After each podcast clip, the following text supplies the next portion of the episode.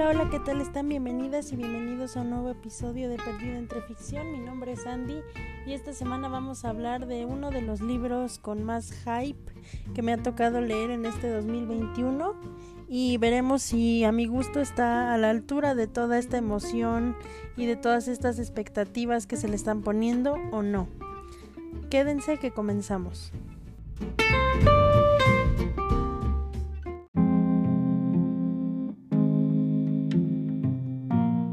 Ok, ¿de qué libro será que estamos hablando?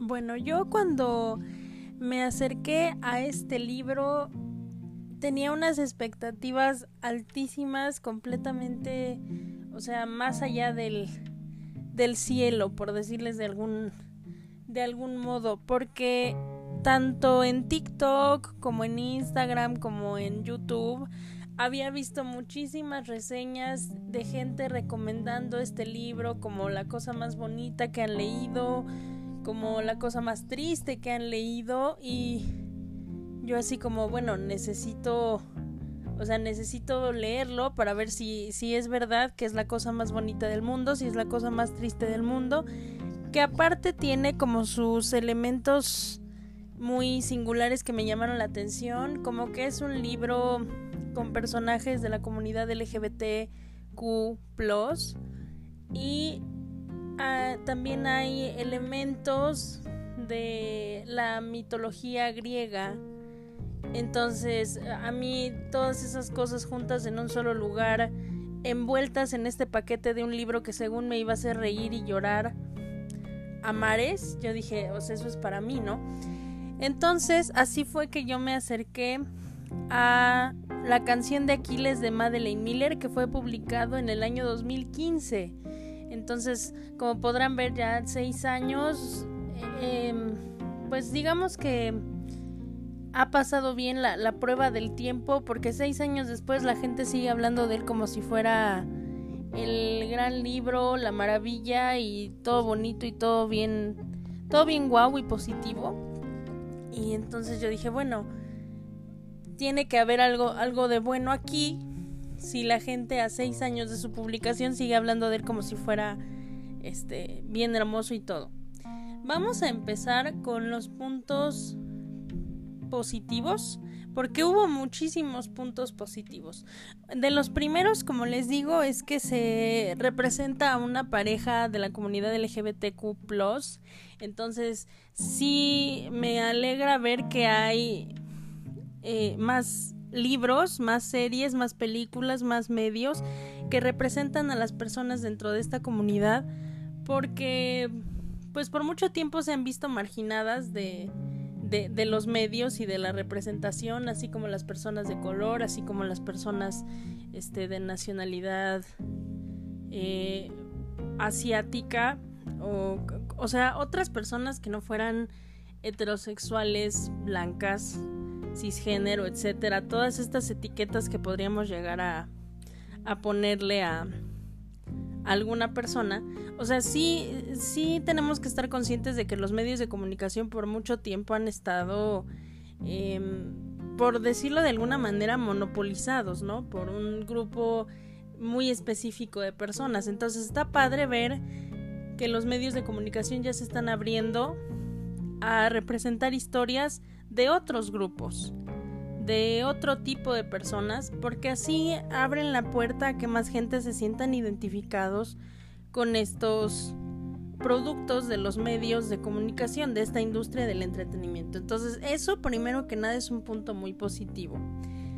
El segundo punto positivo es que se está trayendo eh, a un público nuevo, a un público más joven, a las historias de la mitología griega de un modo bastante comprensible, bastante sencillo de digerir. O sea, Madeleine Miller, por lo que yo tengo entendido, estudió este literatura clásica, o sea, todo esto que tiene que ver con la literatura griega, la literatura romana, etcétera, etcétera. Entonces tiene mucho conocimiento en la materia y lo supo expresar, lo supo condensar de una manera, como les digo, muy fácil de digerir para gente que no conoce los mitos griegos y para gente que también los conoce, porque me pareció que la autora hizo un muy buen trabajo al armar la historia de dos personajes diferentes, o sea que sí convergen en una historia súper famosa que es la Iliada de Homero. Pero si alguno de ustedes que me está escuchando ha llegado a leer algo de la mitología grecorromana, sabemos que los diferentes mitos que componen la historia de un solo personaje es muy difícil juntarlos de una, de una manera eh, ordenada, organizada, porque pongamos eh, como el ejemplo los protagonistas de esta novela, Aquiles y Patroclo.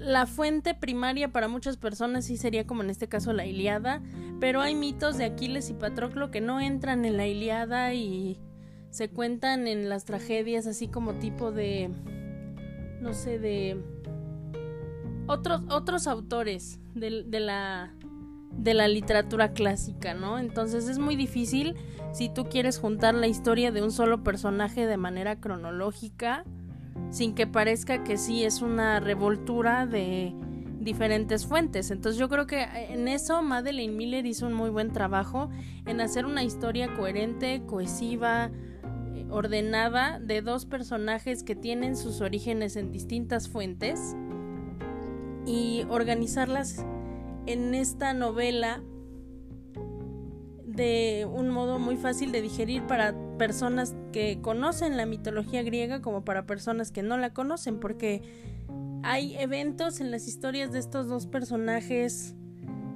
que remiten a muchísimos otros mitos de este de esta cultura griega antigua.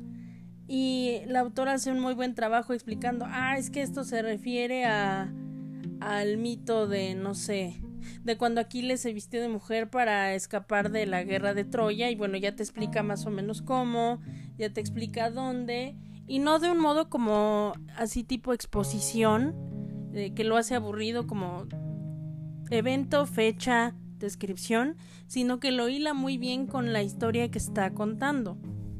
Entonces, ese es otro punto positivo. Y el tercer punto positivo que, que me gustó que le encontré a esta novela fueron personajes, aparte de los protagonistas, que para mi gusto los protagonistas, sobre todo Patroclo, estuvo muy bien escrito. Pero había otros personajes de los que te causaba curiosidad leer, de los que me gustaría este, seguir leyendo, o sea, capítulos dedicados a estos personajes. En este caso, eh, los que más puedo resaltar son Quirón, el centauro que les dio clase a Patroclo y Aquiles, Briseida, que es la mujer que los, los griegos capturan en sus muchas expediciones en la costa de Troya, y de Odiseo, que como la mayoría sabe, tiene su propia historia con la Odisea igual de Homero, pero aquí Odiseo se vuelve este personaje como pues sí, el que tiene el humor como inteligente, como en inglés se dice witty, así como que muy rápido, sabe siempre qué contestar, sabe siempre qué decir de una manera, o sea, te puedes estar echando la crítica más peliaguda del universo, pero lo dice de una manera que hasta a ti mismo te da risa y no te enteras de que Odiseo te criticó, por ejemplo, tu vestuario hasta que llegas a tu casa y lo digieres y es como, Odiseo me dijo que mi toga es fea, algo así, ¿no? Entonces me gustó mucho este, estos personajes secundarios y me hubiera gustado más que hubiesen tenido más espacio para desarrollarse, pero entiendo que esta es la historia de Aquiles y Patroclo, entonces sabemos que no da tiempo para todo lo que se quiere hablar en una novela, porque si no la novela sería de 1500 páginas, eso. Em, y pues sí, esos son para mí hasta ahorita los puntos positivos. Habrá más de los que les voy a platicar más adelante. Pero sí les puedo decir ahorita que esta novela me dejó con un mal sabor de boca, sobre todo por las expectativas que yo tenía alrededor de ella. Ojo, no quiero decir que la novela sea mala, ¿eh? No quiero decir que este capítulo va a ser un capítulo de puro hate, de no vayan y no y no lean este libro porque a mí no me gustó. O sea, si a ustedes les gusta, ya saben que aquí la diversidad de opiniones es lo que nos mueve, es lo que nos gusta, es de lo que nos fascina discutir. Entonces, si a ustedes les gustó, qué buena onda por ustedes. Es más, vayan a mis redes sociales y platíquenme por qué, porque de verdad quiero saber qué le ve de positivo otra persona a esta novela que yo no vi y que me digan dónde y que me digan cómo y que podamos tener una discusión, un debate bien buena onda. Pero sí, les digo que me dejó con un mal sabor de boca porque esperaba mucho de esta novela, pero también porque a la hora de que nosotros le hacemos marketing a un libro, a la hora de que nosotros lo ponemos en anuncios para su venta o le hacemos una reseña y utilizamos ciertos términos para describirlo, hacemos como en cierto modo promesas a los que van a leer este libro. Y una de esas promesas tan grandes que se hicieron, que yo creo que en este libro no se cumplen, es que es una reescritura de la Iliada. Ajá. Ese fue para mí el punto que me lo tiró así horrible a este libro porque yo venía esperando que los eventos de la Iliada se contaran desde la perspectiva de Patroclo y de Aquiles y que se viera su relación y cómo esta relación fue afectada por los acontecimientos de la Iliada y no me malentiendan, sí hay algunas partes de eso en esta novela. Pero cuando a mí me dicen reescritura de la Iliada, yo espero que el libro de inicio a fin, a lo mejor con un poquito de contexto de qué pasa antes de la Iliada, pero un poquito. Pero como les digo, yo esperaría que de principio a fin se trate de los acontecimientos de la Iliada, narrados desde la perspectiva de los personajes que ahorita queremos darles el, el reflector, el focus. Ajá. Y aquí no lo hubo. O sea, aquí es una novela de 385 páginas, si mal no recuerdo. Y solo el último tercio, así como de la página 250, no más. 200 y algo. Pongámosle que de la 250 para vernos generosos en este, en este episodio. Desde ahí se empieza a hablar de la Ilíada y todo lo demás fue de cómo creció Patroclo al lado de Aquiles y dices, ok, está bien, porque es necesario el contexto para saber cómo se conocieron estos personajes, por qué es que tienen este vínculo tan grande, de dónde salió, por qué salió y por qué es que el resultado de los acontecimientos de la Ilíada es este. Bueno, antes de, seguir con mi desmenuce de, de esta novela, les voy a platicar un poco de qué se trata. La canción de Aquiles de Madeleine Miller es una novela que está narrada desde la perspectiva de Patroclo. ¿Quién es Patroclo? Patroclo es este joven que creció como hijo de un rey, entonces se le se esperaban de él muchas cosas. Pero él nació de una madre, este, digamos que con, con algún problema mental, porque era claro que tenía alguno. La, la autora nunca dice cuál, nunca dice cómo, nunca dice qué sucedió con su madre, solo sabemos que pues, la señora sufría de algún, de alguna enfermedad mental. Entonces Patroclo nace eh, un, un niño débil, un niño este así como pequeño para su edad eh, todo lo que el, el, rey el padre de Patroclo no quería en un hijo varón porque acordémonos que esta era la Grecia antigua entonces en la Grecia antigua era muy de que yo rey todopoderoso tengo mis hijos varones que van a ser los siguientes héroes así bien fuertes así bien bien masculinos y todo a la batalla y van a heredar mi título y mis tierras y demás. ¿No? Entonces, eh, en, en ese aspecto, el papá de Patroclo sí estuvo como muy cerrado a la posibilidad de que a lo mejor su hijo no fuera el gran guerrero, no fuera el gran héroe, pero pues no por eso dejaba de valer como persona, ¿sí me explico? Pero bueno, eso es una una interpretación que nosotros, o más bien una aseveración que nosotros podemos hacer eh, en nuestro contexto. Entonces, poniéndonos en el contexto de la Grecia antigua, es eh, hasta cierto punto esperado que el papá de Patroclo lo vea con ojos de, híjole, o sea, como que tú sí eres una decepción, muchacho, porque no eres lo que yo necesito en un hijo varón, no eres lo que yo quiero en un hijo varón. Entonces, Patroclo desde muy joven tuvo unas expectativas enormes por parte de su papá, que pues eh, por cuestiones ajenas a su control, porque básicamente él no, uno no decide cómo nace, pero bueno, no pudo cumplir con estas expectativas por X o Y razones, porque si me pongo a contarles todo, les digo, esto no es un audiolibro, sino que más bien es un resumen somero para llegar a la parte donde les cuento qué opino de esta novela. Pero por X o Y razones se exilia a Patroclo de su reino y se va a vivir al reino de, el, de Peleo. Peleo es este señor que sí es muy amable y es muy respetado por su comunidad y todo, pero él por por los modos de la antigua Grecia, digamos, este consiguió casarse con una diosa menor que es Tetis. Ajá, que, que vive en en los mares, entonces tiene, pues es una diosa, tiene poderes, todo bien guau. Y de ese matrimonio nace Aquiles. Aquiles es este joven que es totalmente contrario a lo que es Patroclo. Aquiles es grande, Aquiles es fuerte, Aquiles es divino, Aquiles es... Eh, o sea, todo lo que cualquier rey de la antigua Grecia quería de sus hijos varones, Aquiles lo es, ¿no? Entonces, resulta que cuando Patroclo llega al reino de Peleo, pues conoce a, Aquiles y pues eh, al principio Patroclo sí lo ve como con celos, como con envidia, como de ay te odio porque tú eres todo lo perfecto que yo no voy a hacer nunca y a ti tu papá sí te quiere y todo.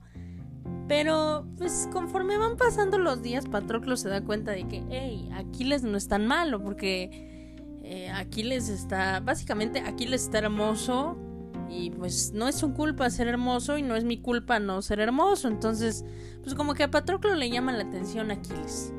Yo les digo que se los estoy describiendo de manera muy somera porque si hay algo que se repite en esta novela hasta más no poder son las descripciones este maravilladas por parte de Patroclo del físico de Aquiles. Entonces, si quieren leerlo así como una cuestión mucho más poética de la que yo se las estoy hablando, vayan y lean la novela y verán que los pies divinos de Aquiles, los cabellos divinos de Aquiles. Yo aquí les estoy diciendo que básicamente Patroclo andaba como venado lampareado porque, o sea, Aquiles fue mucha divinidad y mucha hermosura y mucho todo junto y de repente, pues como que le cayó todo de trancazo y dijo, ah, sí, claro, yo amo a este hombre.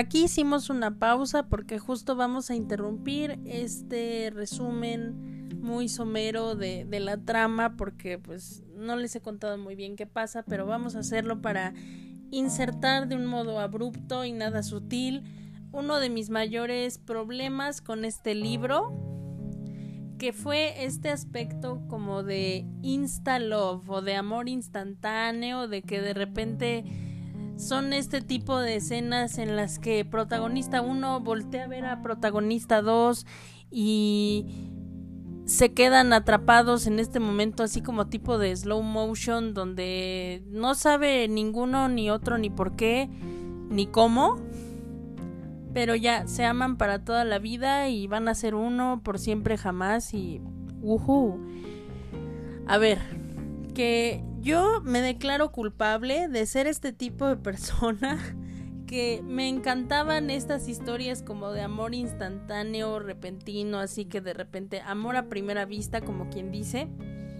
Pero eso, y, no, eh, aquí sí voy a sonar como super snob, super no, es que, o sea, eso es para chamacos de 15 años que no saben de la...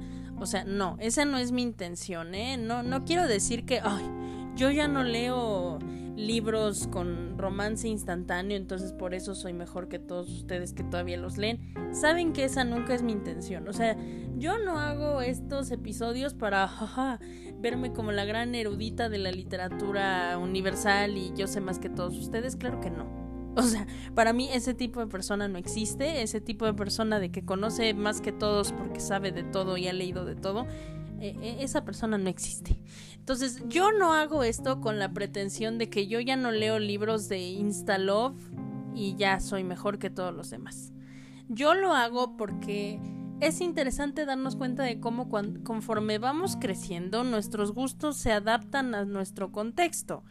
¿Qué quiero decir? Que yo a los 15 años me hubiese encantado leer este libro porque era como del tipo de libro así tipo crepúsculo, tipo los Juegos del Hambre, tipo tipo no, no, sé qué más otra saga popular que ahorita se me está olvidando.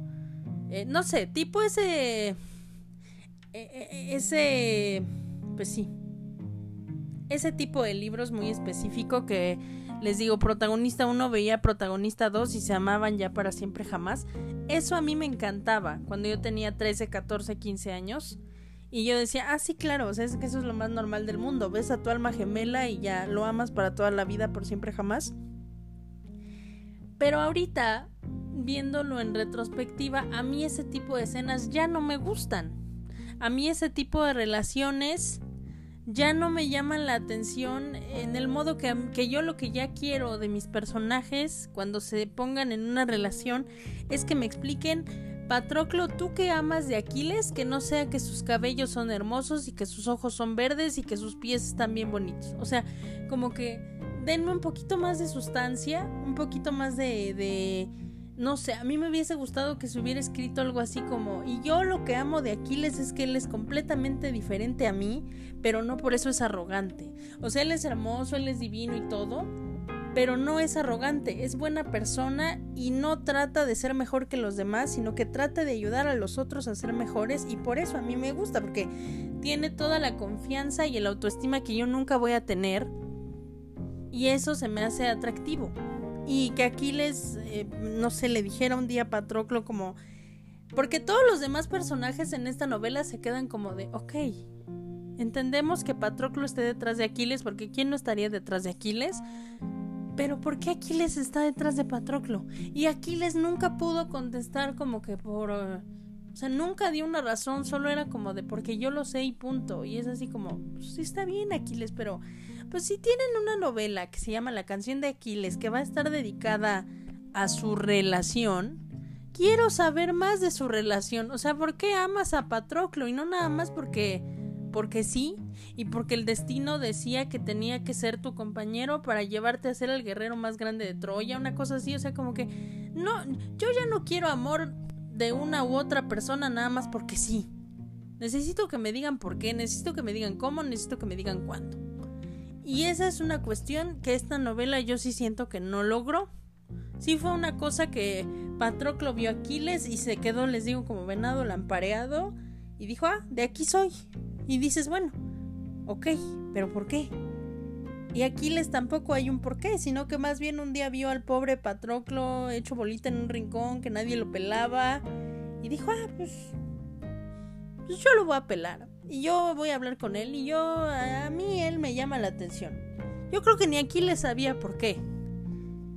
Y digo, bueno, si Aquiles no sabía por qué, dices, pues a ver, o sea, esta es una novela dedicada a que me digan que se amaban mucho y que, pues sí, un destino muy trágico y todo, pero pues ¿por qué se amaban mucho?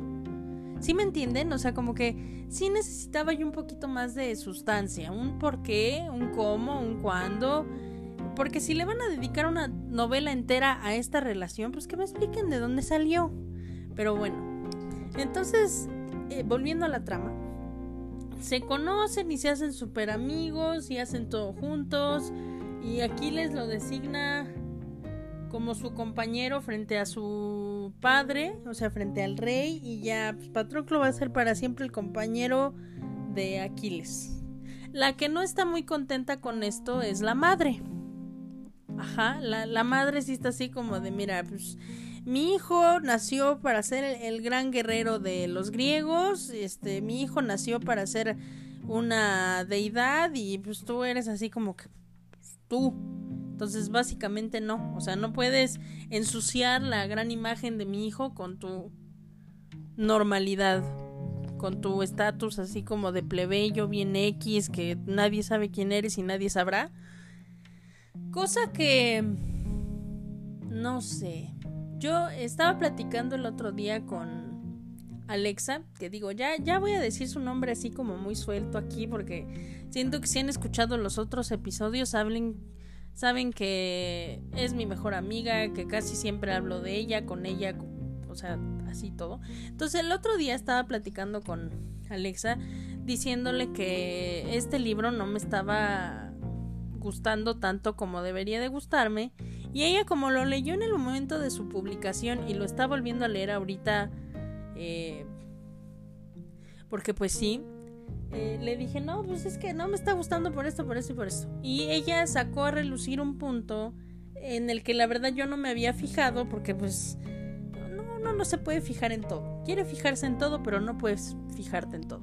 Entonces ella sacó a relucir que a ella en lo particular no le estaba gustando Tetis. No les voy a decir este tanto por qué, porque si ella quiere elaborar en este tema, tiene su propia plataforma para hacerlo, que vayan a escucharla, es Necomistly Radio aquí en Spotify, por si en algún momento saca un capítulo relacionado con la canción de Aquiles y ella le echa puras flores y comentarios positivos floripondiosos, pueden hacer contraste con todo el hate que les estoy dando yo ahorita y ya va a ser así bien padre. Pero bueno, este, el chiste es que a ella no le gustaba mucho cómo se había escrito el personaje de Tetis en esta novela.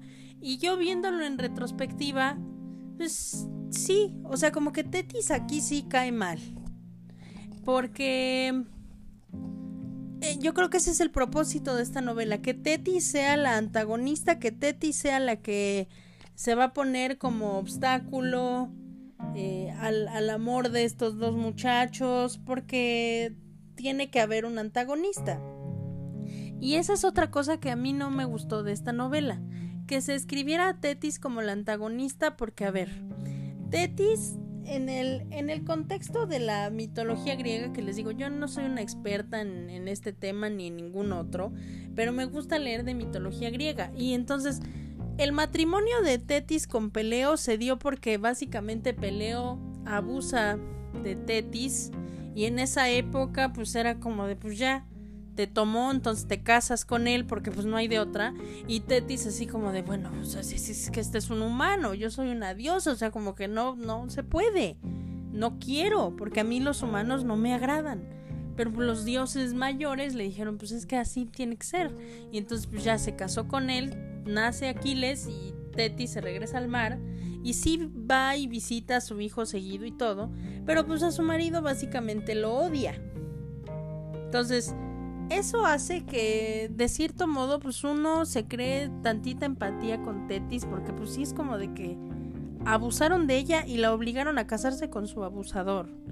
Pero bueno, eso para nosotros se oye horrible porque es nuestro contexto social. Les digo, en el contexto de la Grecia antigua, pues era normal no quiero decir que ahorita sea normal.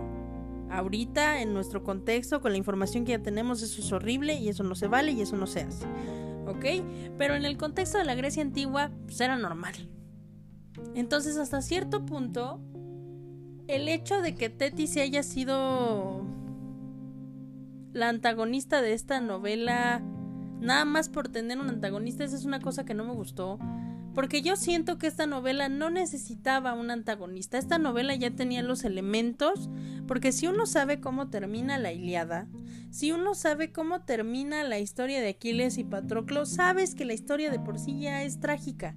La historia ya va a ser triste. Y el enemigo de estos muchachos no es un alguien, sino que es el destino.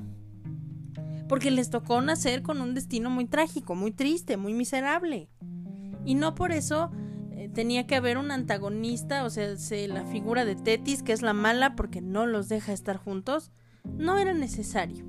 Y bueno, me van a decir, ¿y qué pasa con las personas que no conocen la Iliada, que no saben cómo iba a acabar la historia de Aquiles y Patroclo? Igual no es necesario un antagonista.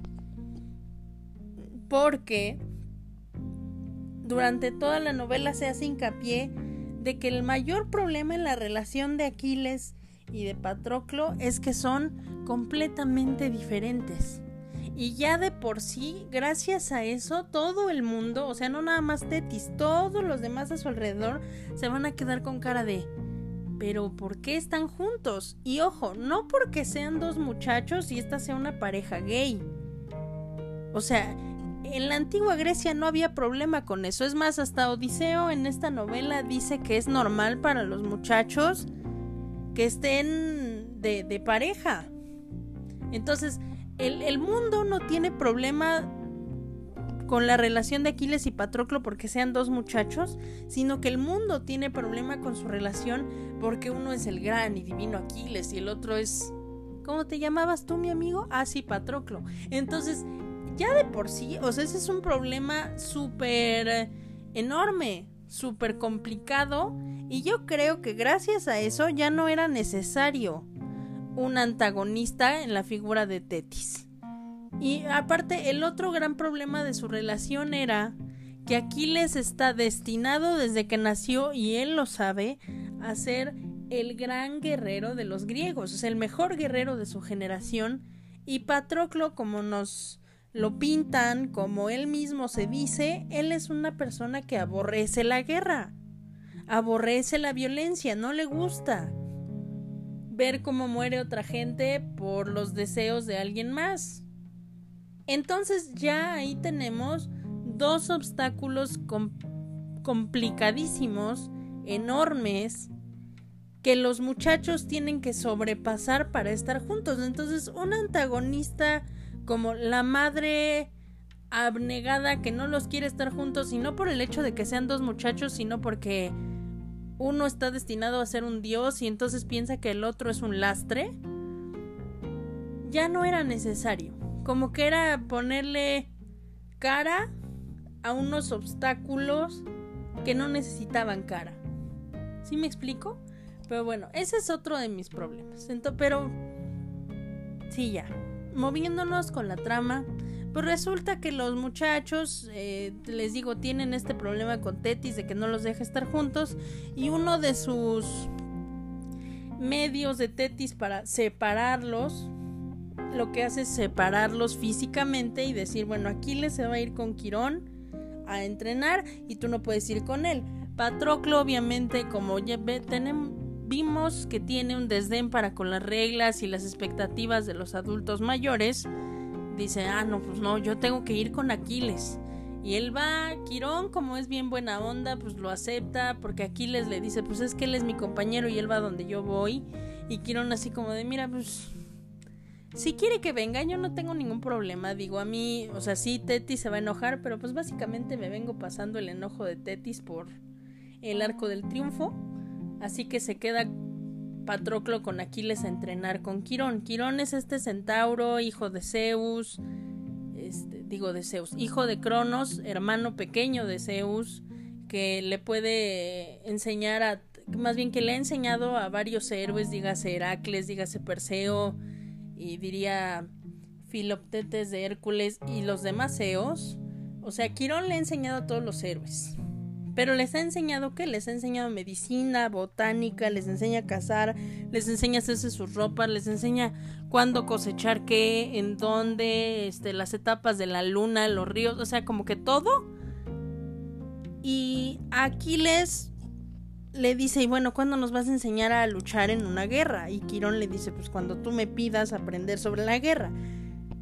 Pero pues como sabemos que es el divino gran Aquiles, pues en realidad no necesita lecciones de guerra y a Patroclo, como ya les dije, la verdad es que aborrece la guerra. Entonces, pues nunca se le enseña a ninguno de los dos a pelear. Que esa es la cosa trágica de Quirón, que se empeña en enseñarle a los héroes de todo menos de la guerra y a todos se los acaba la guerra. Esa es una cosa muy trágica, muy triste. Un minuto de silencio por el pobre Quirón, siempre queriendo hacer hombres de bien que acaban muriendo en la guerra. Pero bueno, el chiste es que Quirón, de verdad que es uno de los personajes de este libro que valen muchísimo la pena. Porque es, es un personaje que proporciona las condiciones y proporciona un espacio para que estos dos muchachos por fin acepten que se aman más o sea, más que como amigos. Y también es un espacio para que se abra esta brecha que hay entre ellos de, pues es que yo estoy destinado a ser el gran guerrero y yo no, este, yo no congenio con nada de la violencia. Entonces, pues ya el abismo entre nosotros es más grande, pero, pero, eso no quiere decir que nos vamos a separar, quiere decir que yo te acepto con tus fallas, tú me aceptas con las mías y así se hace una relación un poco más madura, un poco más estable, pero bueno, los muchachos aquí tienen qué? 12, 13 años. Entonces, está muy padre ver cómo se dan cuenta de todas esas cuestiones a esa edad, gracias a que Quirón les proporcionó las condiciones y el espacio para hacerlo. Y pues ya, lo demás de la trama no, no creo contárselos porque pues si no el episodio se va a hacer así súper largo y también si quieren leer la novela pues eh, vayan y verán la, la trama contada de mejor manera de lo que yo podría contárselos en este episodio. Así que aquí vamos a hacer otra pausa, pero antes de la pausa les, les quiero decir que en el siguiente segmento va a haber spoilers de esta novela. O sea, voy a hablar del final de esta novela y por qué ese fue el segundo punto que me tiró este libro a los fondos más recónditos del esperaba mucho de ti pero me decepcionaste. De ese cajón ahí me mandó el final este libro. Entonces voy a discutir ese final. Entonces para las personas que no han leído esta novela que no han leído la Iliada que no conocen la historia de Patroclo y de Aquiles y cómo termina, aquí los despido. Muchas gracias por acompañarme en el episodio de esta semana. Espero que regresen para el episodio de la siguiente semana. Gracias y hasta luego. Entonces aquí vamos a hacer una pausa para los que ya conocen el final de esta novela o ya conocen el final de la Iliada o ya conocen de, de plano cómo acaba la historia de Aquiles y Patroclo y por qué les voy a... por qué este final me arruinó completamente el libro. Entonces, pausa y continuamos con la discusión del final de la canción de Aquiles.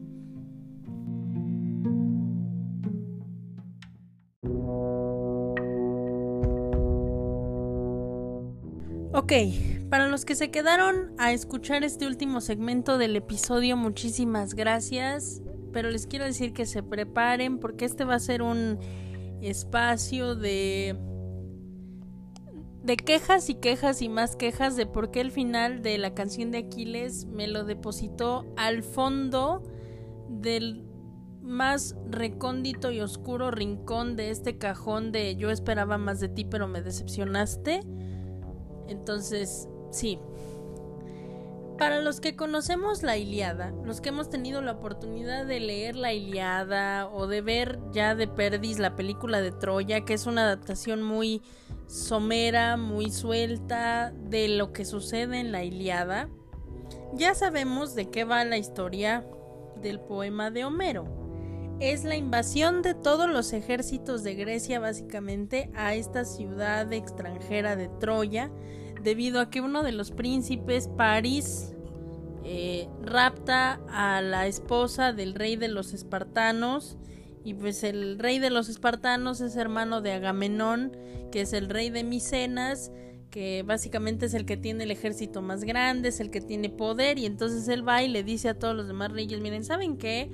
Eh, los troyanos le robaron la esposa a mi hermano, entonces merecen pagar porque han insultado el honor de Grecia, ¿no?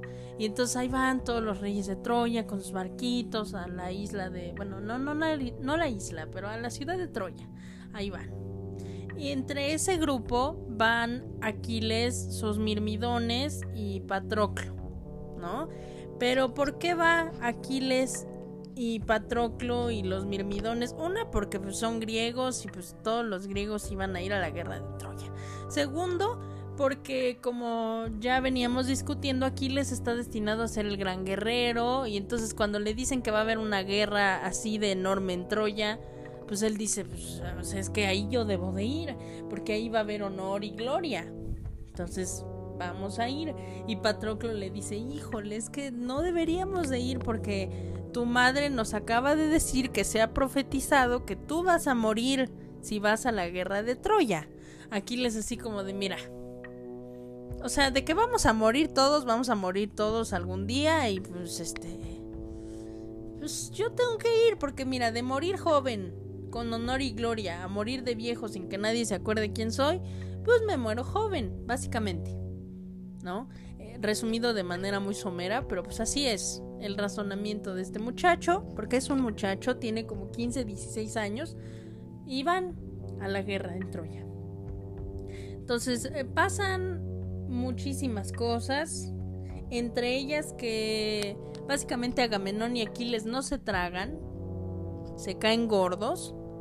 Este, una porque Aquiles cree que Agamenón es inútil, este, y está condenando al ejército griego a la derrota porque es muy arrogante y demás, y Agamenón porque cree que Aquiles o más bien porque sabe que Aquiles lo está sobrepasando en hazañas y él va a ser el que recuerde todo el mundo y su nombre se va a quedar perdido en la oscuridad y en el abandono y demás. Entonces pues, son dos egos del tamaño del universo y no hay suficiente espacio en Troya para, para esos dos egos. Entonces pues, se pelean. No se cae nada bien y eso provoca que Aquiles abandone la campaña de Troya y se quede ahí en su tiendita en la costa como de miren, yo no voy a pelear hasta que Agamenón venga y me pida una disculpa aquí arrodillándose enfrente de mí diga que sin mí no gana la guerra. Y Patroclo está en medio de todo esto como... Mm, ¿Qué hago yo aquí? Porque pues Patroclo no le gusta la guerra, pero básicamente pues, sigue Aquiles a todos lados y más sabiendo que Aquiles va a acabar muriendo en esta guerra de Troya. Entonces, pues como que le preocupa saber cuándo, le preocupa saber dónde y entonces está ahí como todo azotado porque el día que falte Aquiles yo ese día también voy a acabar con mi vida porque no puedo vivir sin él. Y entonces todos los que conocemos la Iliada y lo que sucede estamos ahí como de ay pobrecito Patroclo quién le dice primero tú o yo pero bueno, el chiste es que está en medio porque una no le gusta esto de la guerra pero pues sigue Aquiles a donde sea que vaya y dos no le gusta la actitud que está tomando Aquiles porque básicamente los griegos no pueden ganar sin Aquiles, entonces pues los troyanos los están matando a todos. Y eso a Patroclo pues como que no le gusta, porque pues, son gente que él conoce, son gente que aprendió a, a querer o hacer amistad con ellos básicamente, entonces no le gusta verlo sufrir, entonces está como de a ver, ¿qué onda? O sea, si hay una definición para estar en medio de las cosas, de verdad que hay una fotografía de Patroclo ahí. Pero bueno, el chiste es que... El chiste es que como todos sabemos, si ya conocemos el final de la canción de Aquiles o de la Iliada o lo que sea, es que Patroclo llega a un punto en el que ya no aguanta con esto de que una, el ejército griego ya está odiando a Aquiles porque pues él puede ayudarlos, pero no quiere hacerlo porque está emberrinchado. Entonces a Patroclo eso le preocupa, que los griegos que sobrevivan ya odien a Aquiles y se les caiga esta imagen de Aquiles como el gran héroe y el gran guerrero, porque sabe que Aquiles no va a poder vivir con eso. Porque Patroclo sabe que Aquiles es esta persona que literalmente vive de su imagen de héroe y él no va a poder vivir con la deshonra y el odio de la gente. Y por otro lado, también ya está hasta el gorro de que Aquiles siga empecinado en que si a mí no me piden que pelee este personalmente el rey Agamenón, yo no voy y no peleo porque yo lo quiero ver aquí arrodillado frente a mí pidiéndome disculpas. Y Patroclo sabe que Agamenón no lo va a hacer en 100 años, porque pues también, les digo, es una pelea de egos enorme. Entonces la idea que se le ocurre al gran Patroclo es, pues mira, fíjate qué vamos a hacer. Yo me pongo tu armadura y yo voy y hago como que peleo y los griegos se van a juntar y van a arremeter contra los troyanos y los troyanos como te tienen tanto miedo pues se van a retirar y vamos a ganar la guerra que mira ese, yo no sé qué tan brillante plan es ese, porque como ya habíamos discutido anteriormente, Patroclo no sabe, pero sin ni pelear con una mosca, pero pues bueno. ¿Qué les digo? Digamos que fue la idea más brillante que se le pudo ocurrir en ese momento, y eso no se lo voy a reclamar a Madeleine Miller, porque así es la historia de Patroclo básicamente en la Iliada y en todos lados, entonces esto no es culpa de Madeleine Miller. Hasta aquí yo iba como bien, o sea, hasta aquí eh, digo ya con todos los puntos negativos que les he planteado en a lo largo del episodio, pues yo ya iba como de me. Este libro está como que me, pero no o sea, yo esperaba que el final fuera de esos finales que me hacen llorar y berrear y decir, ay, pero ¿por qué tenía que acabar tan triste esto? Y ya, yo le iba a poner cinco estrellas a este libro solo por ese final. Ajá. Pero, pero, no sucedió. Y no sucedió ¿por qué? Porque Patroclo ya lleva su plan, este todo maravilloso. Y Aquiles no sé cómo, dando que él es muy estratega militar y todo le dice, va, me gusta tu plan, funcionaría tu plan, solo quédate lejos de la batalla, no pelees, tú nada más como que los persigues en el carro, o sea, en tu carro con los caballos y todo, y los troyanos van a correr y los griegos van y los van a matar a todos. O sea, como que sí, yo sí sé que funciona, y yo como, Aquiles, Aquiles, no. Pero pues, eh, siguieron adelante con el plan. El caso es que Patroclo pues se le sube a la cabeza ver que los griegos están huyendo de la imagen de Aquiles.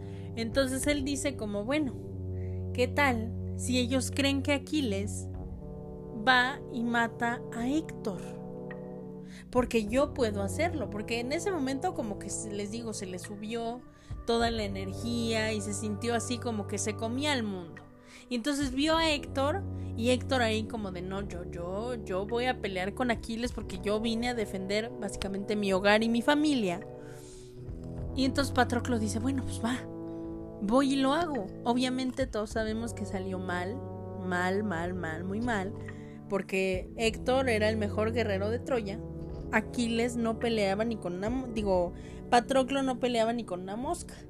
Entonces pues, Héctor acabó matando a Patroclo, Aquiles le regresan el, el cuerpo de su, del amor de su vida básicamente y pues se le destroza el mundo. Y o sea, eso sí es muy triste, no voy a decir que no. Sí es muy triste. Pero lo que me gustó de ese capítulo, que nada me estaba gustando porque una, Aquiles tomó esta actitud de es que yo vivo por mi imagen, por mi honor y mi gloria, que, o sea, sí, Aquiles sí es así, pero si nos vamos al principio de toda esta novela que es la canción de Aquiles, esta señora Madeleine Miller se tomó la molestia de hacer una novela, de escribir la historia desde cero, sabiendo cómo ya iba a acabar, cómo tenía que acabar, porque así es el fin de la historia, pero se tomó la molestia de escribir esta novela para ponernos a un Aquiles diferente, o sea, para ver al Aquiles antes de la Iliada. Y lo que esta señora nos construyó es un Aquiles que, o sea, sí, sabe que está destinado a la grandeza y a la gloria y a todo lo bien y bonito del mundo, pero él es un ser humano bondadoso, cariñoso, comprensivo, atrás de todo eso. Y eso, aunque no me lo hayan dicho, aunque no me lo hayan escrito explícitamente ahí como yo lo quería, es lo que le llamó la atención a Patroclo de Aquiles, que detrás de la imagen de este gran guerrero y temible héroe estaba un ser humano con un buen corazón. Entonces, de repente, nada más porque así tenía que acabar la historia, Aquiles se hace, con perdón del lenguaje, un idiota, arrogante, que vive por honor y gloria, cuando nosotros, que ya habíamos leído las demás páginas de esta novela, sabíamos que Aquiles no era así. Esta señora hizo hincapié, nos hizo chutarnos 500 mil capítulos de sus divinos ojos y su divino cabello y su divino tiempo en la cueva de Quirón con Patroclo para decirnos que Aquiles no era así. Aquiles era consciente de su destino y lo iba a perseguir, sí. Pero no porque de repente se obsesionara con la idea de honor y gloria. O sea, sí me explicó, como que en los últimos episodios, ¿eh? En los últimos capítulos de esta novela, Aquiles se volvió el arrogante obsesionado con honor y gloria que fue en la Iliada. Eso no lo discuto. Aquiles en la Iliada sí es así. Pero en esta novela Aquiles no era así. Y mi problema no es que se haya convertido en el idiota arrogante obsesionado con la gloria, porque tenía que pasar. Mi problema con esta novela de la canción de Aquiles es cómo pasó Aquiles de ser este hombre con gran corazón a ser este Aquiles idiota porque la señora Madeleine Miller en ningún momento me lo explicó. O sea, sí me dijeron que Agamenón le quitó a Briseida, que era como su premio de guerra, y eso le hirió en el honor y en el orgullo a Aquiles, que yo no sé por qué. Si básicamente esta señora Madeleine Miller escribió en su novela que al que le importaba el destino de Briseida y su bienestar era a Patroclo. Patroclo convenció a Aquiles de que la reclamara a ella como premio de guerra para que no le hicieran daño, pero a Aquiles le valía tres cuartos de quesadilla. Briseida. Y que de repente se haya hecho como de es que me la quitó y me hirió mi orgullo.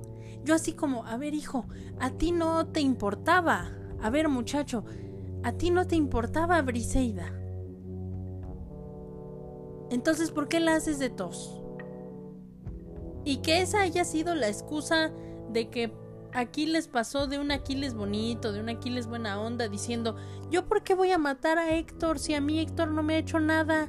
Y después diciendo, ok, yo no le he hecho nada a Héctor, pero básicamente maté a toda la familia de su esposa, entonces él tiene derecho a estar enojado conmigo y matarme pero yo no tengo derecho a hacerlo. ¿Cómo pasamos de ese Aquiles al Aquiles de, ah, yo voy a mandar a mi novio que claramente no sabe nada de la guerra a pelear porque yo sigo en mi berrinche?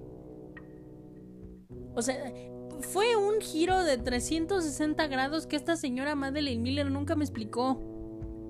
Nunca me dio razones de por qué. Y eso fue lo que a mí me, me molestó, que sí se vio que la señora hizo un gran trabajo de investigación, hizo un gran trabajo de escritura para meterme en esta idea de que estos eran muchachos que crecieron juntos, que se enamoraron a pesar de todas sus diferencias y todos los obstáculos que le ponía todo el mundo a su relación. Y de repente, nada más porque así tenía que acabar la novela, estas diferencias entre ellos se hicieron súper grandes y súper insuperables y que los llevaron a morir. Y ese era el final que me tenía que hacer llorar.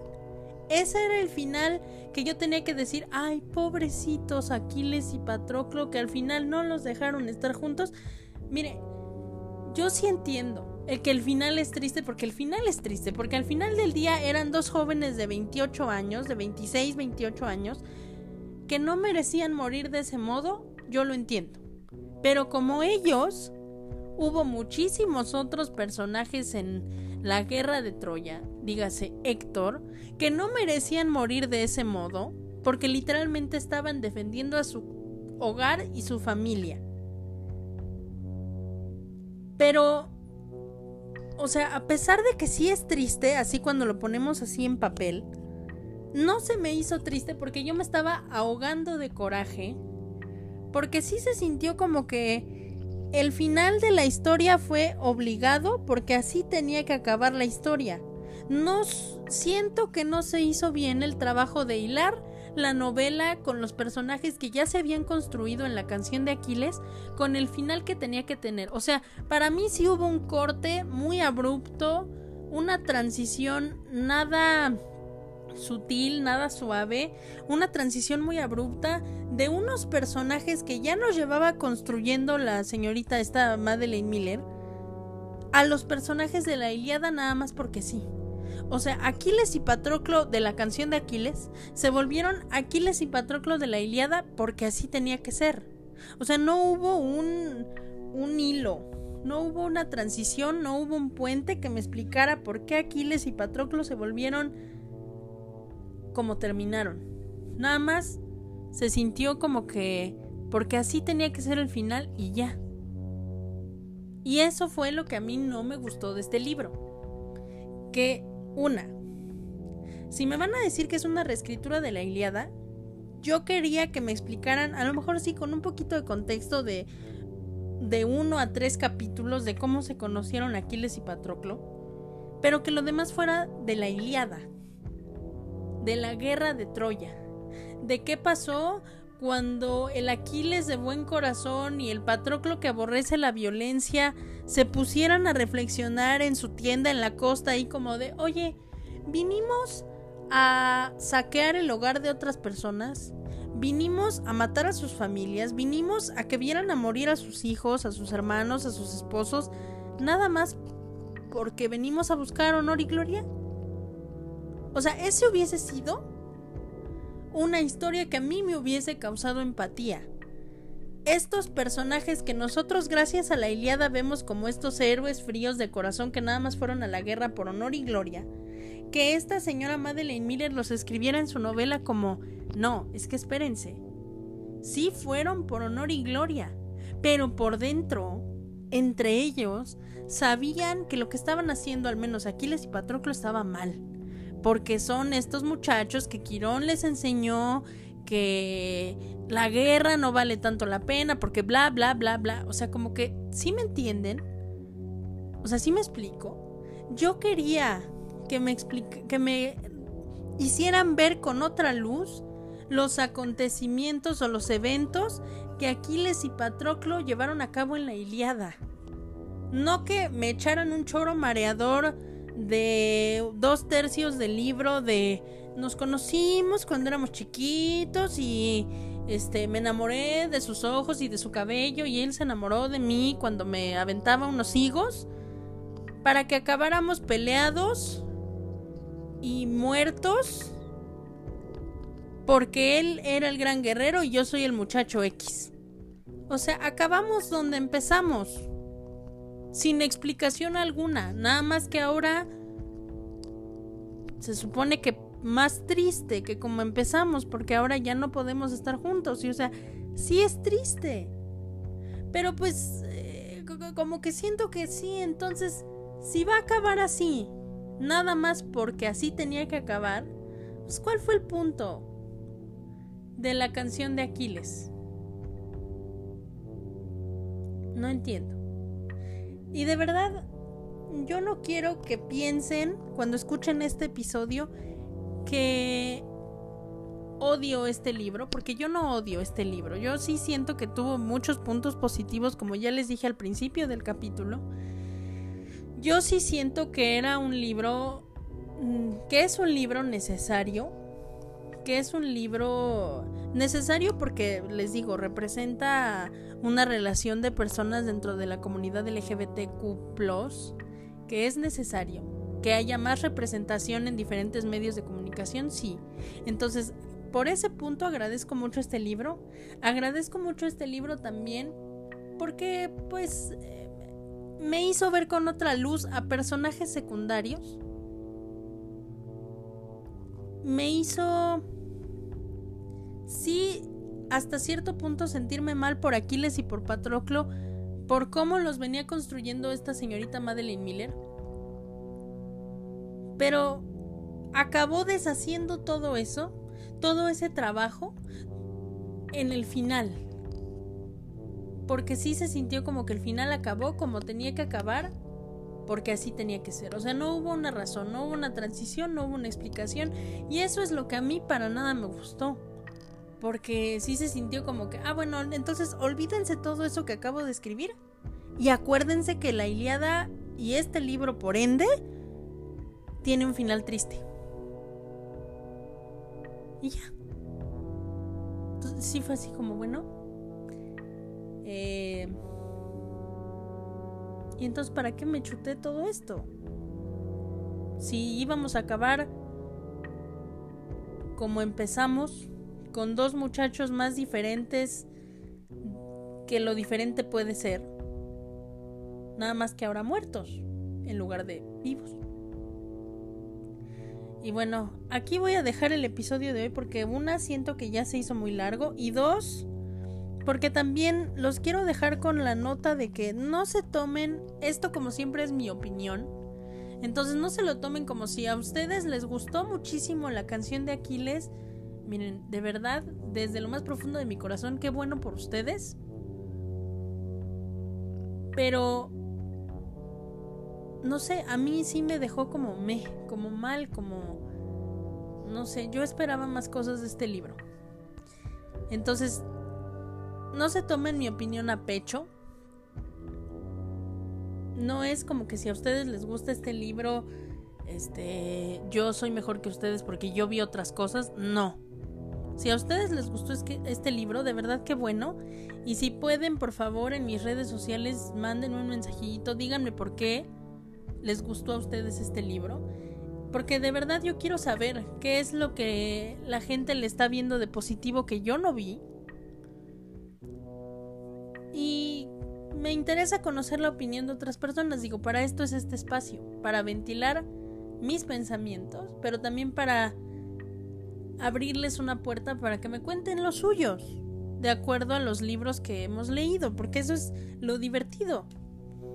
Entonces sí, si escucharon este episodio y no habían leído la canción de Aquiles, no se tomen mi opinión como un, oh, este libro no vale la pena, no lo lean. Digo, yo no soy quien para decirles qué leer y qué no leer. Si ustedes lo quieren leer, vayan y lo lean y ya me dirán si concuerdan con lo que yo dije o no, porque se vale. Porque como les digo, la diversidad de opiniones es lo divertido de esto lo subjetivo de los libros, de que cualquiera los puede interpretar del modo que se le dé la gana, eso es lo divertido.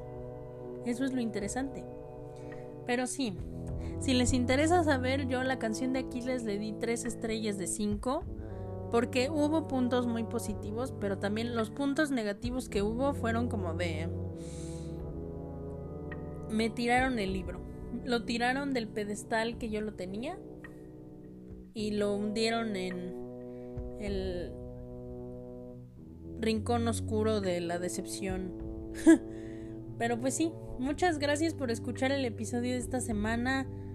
Espero que vuelvan la semana que entra porque la semana que entra vamos a hablar de Harry Potter y la Cámara de los Secretos porque por fin acabé de leer el libro y estoy muy emocionada porque cualquier excusa para ver las películas de Harry Potter yo la voy a tomar. Entonces, ¿sí? Ese es un pequeño previo de lo que vamos a hablar la semana que viene. Muchas gracias por acompañarme en este episodio y que tengan un muy bonito martes. Recuerden que estamos también en Instagram, en Facebook, en TikTok, en Vero y tengo un canal de YouTube donde ahí hago blogs de lectura y reseñas sin spoilers de los libros que voy leyendo. Y pues sí, muchas gracias y nos vemos. Cuídense mucho.